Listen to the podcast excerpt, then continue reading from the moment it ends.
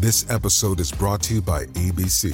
Station 19 is back for its final and hottest season yet. Andy finally becomes captain, and she's going to give it her all to be the best leader the station has ever seen. Will she succeed? Get ready for fiery new romances and high adrenaline rescues. Watch the Station 19 season premiere tonight at a new time, 10, 9 central on ABC and stream on Hulu.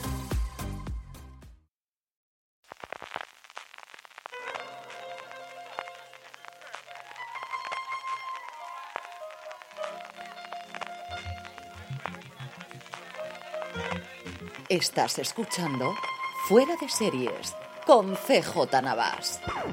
Bienvenidos a Streaming, el programa diario de fuera de series en el que un servidor CJ Navas te trae las principales noticias, trailers, estrenos y muchas cosas más del mundo de las series de televisión. Edición del lunes 26 de junio, arrancamos la semana hablando, como no, de la huelga de guionistas y lo hacemos hablando de los otros dos grandes sindicatos de Hollywood, el sindicato de directores y el sindicato de intérpretes. La DGA, el sindicato de directores americanos, ha ratificado definitivamente el principio de acuerdo que habían firmado entre sus negociadores y los negociadores de las productoras hace un par de semanas con el 87% de los votos a favor. No es unanimidad, pero desde luego es bastante más de lo que parecía después de que saliesen muchas voces diciendo que no estaban de todo de acuerdo. Bueno, pues al final se han quedado en eso. Voces, pero el 87% están a favor, así que uno de tres solamente faltan el sindicato de guionistas y el sindicato de intérpretes, cuyo comité negociador decidió hablar este fin de semana. Es la primera vez desde que empezaron las negociaciones que decidieron es la primera vez desde que, es la primera vez desde que comenzaron es la primera vez desde que comenzaron las negociaciones que han hecho una declaración pública y decían que las conversaciones han sido altamente, extremadamente, de hecho decían productivas y que son optimistas de cara a llegar a un acuerdo que debería producirse antes de este día 30, antes de final de semana o en caso de que no sea así, bien ir a la huelga para la que tienen el respaldo del 97,9% de todos sus miembros o bien prorrogar el acuerdo que vencería, como os digo, este día 30 de junio. La nueva víctima de la situación de incertidumbre de Hollywood es la Comic Con. Ya anunciamos la semana pasada, y así lo comentamos en Fuera de Series este pasado domingo, que Marvel no iba a tener presencia en el gran evento de fan de San Diego, pero resulta que no va a ser la única. Ni Lucasfilm, ni Universal, ni Sony, ni Netflix van a estar en la Comic Con este año, que se está vaciando de contenido muy, muy rápidamente. Siempre le quedarán los libros y los cómics, eso sí. Arrancando ya con las noticias, los rumores eran absolutamente ciertos y Netflix ha confirmado que la gran mayoría de los colaboradores de Sálvame se pasan al gigante rojo, se pasan eso sí, no a Sálvame, sino un docu-reality que seguiría el viaje de Belén Esteban, Teleru Campos, Kiko Matamoros, Lidia Lozano, Celo García Cortés, Víctor Sandoval, Kiko Hernández y María Patiño, estos ocho iconos de la televisión como ellos dicen, en el que cruzarán el charco para visitar otros platos de televisión y se entrevistarán con los principales agentes y productores de entretenimiento en América. La producción, como no, corre a cargo de la fábrica de la tele y sus responsables, Óscar Cornejo y Adrián Madrid, han hecho unas declaraciones que no puedo dejar de leeros. Sálvame ha hecho felices a millones de personas durante 14 años, ese universo de personajes únicos, esa fábrica de sueños y fantasía, ese pressing catch, con mayúsculas el pressing y con mayúsculas el catch, de las emociones, vuela a partir de hoy mismo a Netflix. Para nosotros no hay mejor compañero posible para este nuevo comienzo hacia una tierra llena de oportunidades. La grabación de la docuserie, que aún no tiene título, comenzará próximamente, se prolongará durante varias semanas por España, Estados Unidos y Latinoamérica. No solo irán a Latinoamérica, también irán a Estados Unidos y se despiden evidentemente con un hasta luego, Mari Carmen. En el apartado de fichajes, hoy dos noticias de cosas que podían haber sido pero que al final no fueron. Por un lado, han salido muchísimos titulares por un lado, han salido muchísimos titulares de cómo en el podcast Sappy Sad Confused de Josh Horowitz, Craig Mason, el co-creador junto a Neil Druckmann de The Last of Us, habría dicho que Matthew McConaughey estuvo a punto de protagonizar la serie de la HBO. Si oís el podcast, como he hecho yo, esto no es exactamente así. Dice que su primera opción siempre fue Pascal, pero que originalmente le habían dicho que tenía problemas para poder rodar en las fechas en las que le iban a hacer, que además era un rodaje de un año en un momento en el que Pascal estaba tremendamente demandado y que en ese interín es cuando tuvo conversaciones con McConaughey, pero que una vez que la gente de Pedro Pascal le dijo que había un hueco en su agenda, le mandaron el guion y él propuso al día día siguiente reunirse por Zoom y según Mason tuvo una de las mejores conversaciones por Zoom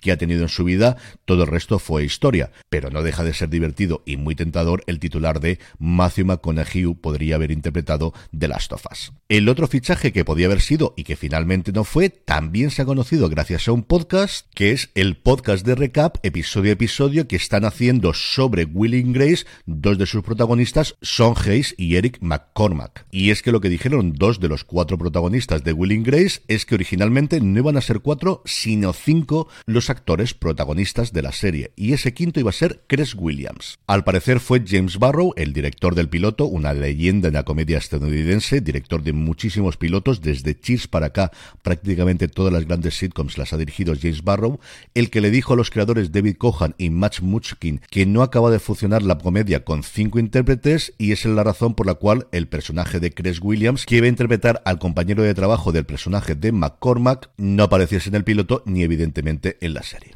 En el capítulo de cancelaciones y renovaciones tenemos bastantes cositas hoy. Comenzamos por el fin de Magnum PI, de la reinvención de Magnum. Después de esa muerte y resurrección que tuvo lugar el año pasado, parece que definitivamente la NBC ha decidido cancelarla y sus 10 últimos episodios se emitirán en algún momento en la próxima temporada 2023-2024. Mucho más radical ha sido la decisión de Paramount Plus de cancelar The Game, Queen of the Universe, la precuela de Gris, The Rise of the Pink Ladies y, dando a marcha atrás la decisión de dar una segunda temporada, Star Trek Prodigy. Pero no queda en esto la cosa, ya no solo que se vaya a cancelar, sino que además van a ser eliminadas del catálogo en Estados Unidos de Paramount Plus y se le buscará nueva casa, que será sin ningún género de duda uno de estos nuevos canales Fast, de estos canales sin registro con anuncios gratuitos, que son la nueva moda del 2023. A los creadores de estas series, como podéis comprender, esto no les ha hecho ni puñetera gracia. Annabelle Oaks, la creadora de la precuela de Gris, decía, por ejemplo, que ha sido un movimiento especialmente brutal y desde luego que lo es así. El que sí ha tenido mejor suerte es Pete Davidson, cuya comedia Boopkins ha sido renovada por una segunda temporada en Peacock. Y terminamos con dos cositas rápidas de industria. Por un lado, Alma, el sindicato de guionistas español, celebró su asamblea este pasado sábado para renovar al completo su junta directiva. El sindicato seguirá dirigido por Carlos Molinero y la junta la completarán por orden alfabético Pablo Barrera, Pablo Bartolomé, Carlos de Pando, Juan P. Gálvez, María José García Mochales, Cristóbal Garrido, Josep Catel, Borja González Santaolalla, Nacho López, Alba Lucío, Carlos Muriana, Diana Rojo e Irene Varela. Muchos nombres conocidos en esta nueva junta, a muchos de ellos de hecho los tuvimos en esta pasada edición de Series Nostrum en una mesa redonda sobre la figura del creador sencillamente maravillosa que tenéis la posibilidad de ver y escuchar en nuestro canal de YouTube, youtube.com barra fuera de series y mi enhorabuena y mis mejores deseos para todos ellos en un momento absolutamente apasionante para el sindicato de guionistas en España. Y en algo totalmente distinto, pero igual también relacionado, YouTube ha anunciado que está haciendo experimentos para permitir el doblaje de todos sus vídeos automáticamente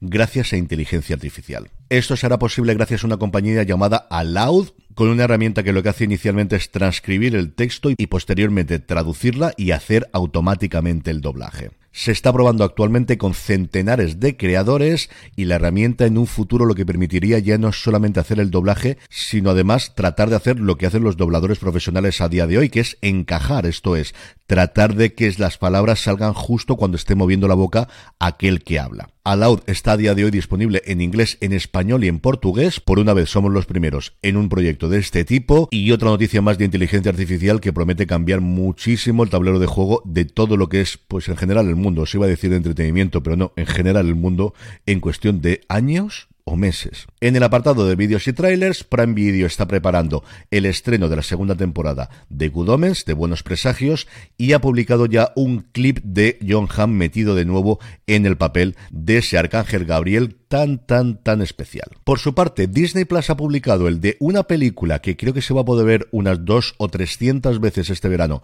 en mi casa, llamada The Slumber Party, algo así como la fiesta de pijamas. Cinco amigas en una primera adolescencia tienen una fiesta de pijamas y a la mañana siguiente no solo aparecen como ocho o diez patitos absolutamente encantadores y adorables en el lavabo, sino que una de las cinco ha desaparecido. Después del pánico inicial, intentan recordar qué ocurrió esa noche, especialmente con la presencia de un hipnotizador interpretado por el siempre maravilloso Titus Vargas. A mí de verdad que el tráiler me ha gustado mucho, eso sí, es bastante probable que a mitades de agosto ya acabe de odiar totalmente esta película. Y por último, Netflix evidentemente está promocionando mucho la tercera temporada de The Witcher, incluyendo un vídeo llamado La Guía del Principiante para The Witcher, publicado en su canal secundario. Estás todavía ahí, tiene un nombre maravilloso este canal y tiene contenido bastante, bastante interesante que no publican en el canal principal si estáis como yo, que os queréis reenganchar a la tercera temporada, os os ha olvidado todo de lo que ocurrió en la primera y la segunda, la verdad es que es un buen punto de partida. Vamos ya con los estrenos del día, pero antes permíteme recordarte que ya tienes disponible la tienda fuera de series, fuera de series.com barra tienda, la tienda para los grandes fans de las series de televisión, las primeras camisetas y bolsas de nuestras colecciones Fringe Division, Luciérnagas, Lumon Industry, This is the Way, Waystar Roico, Nevermore Academy en honor a miércoles y nuestra nueva colección Hello IT en homenaje a esa maravillosa comedia británica The IT Cloud. Además, como promoción inicial, hasta este 30 de junio, quedan muy poquitos días, todos estos artículos tienen un 20% de descuento. Pásate por fuera de series.com barra tienda, que seguro que tenemos algo que te gusta. Ahora ya sí, vamos con los estrenos del día. Movistar Plus nos trae el segundo episodio de Narcas, que vale la pena, yo creo bastante que lo veáis. Cosmo estrena The Crash, Amsterdam, 4 de octubre de 1992. Un avión se estrella contra un bloque de viviendas sociales en el barrio de Belmesier. La verdad quedará oculta bajo una montaña de informes fraudulentos y mentiras. AMC, por su parte, nos trae No apagues la luz, un thriller galés que narra la historia de una madre que mantiene la esperanza de encontrar a su hija desaparecida hace 18 años y Odisea a las 7 de la tarde estrena La fábrica de pandemias con Juliette Binoche. Y terminamos como siempre con la buena noticia del día y es que hoy y hasta el día 29 se celebra la nueva edición de Conecta Fiction ahora con esa coletilla de Entertainment en su nombre en Toledo cuatro días de mesas redondas, de encuentros, de presentaciones, incluido el showcase de Radio Televisión Española, que no solo mostrarán sus producciones La Promesa o Cuatro Estrellas, sino también anticiparán Operación Barrio Inglés esto no es Suecia y los Argonautas y evidentemente sus concursos, sus pitch y su entrega de premios. Cuatro días en los que Toledo será el centro de la actividad audiovisual en España y también de buena parte del mundo. Viene de verdad gente de todos lados, especialmente de Sudamérica, pero no solo de ahí. El año pasado, después de la gala, estuve hablando con lo que luego fueron los grandes ganadores, con un equipo de libaneses que venían a presentar su serie y un encuentro que lamentablemente este año me tengo que perder y me da muchísima rabia, porque de verdad que es un grandísimo evento y de verdad que Toledo siempre es maravilloso poder visitarlo. Seguid Conecta Fiction por redes sociales y si os podéis acercar a alguna de las proyecciones que hacen de forma libre, hacedlo de verdad que vale mucho la pena. Conecta Fiction en Toledo del 26 al 29 de este mes. Y con esto terminamos streaming por hoy, volvemos mañana, gracias por escucharme y recordad, tened muchísimo cuidado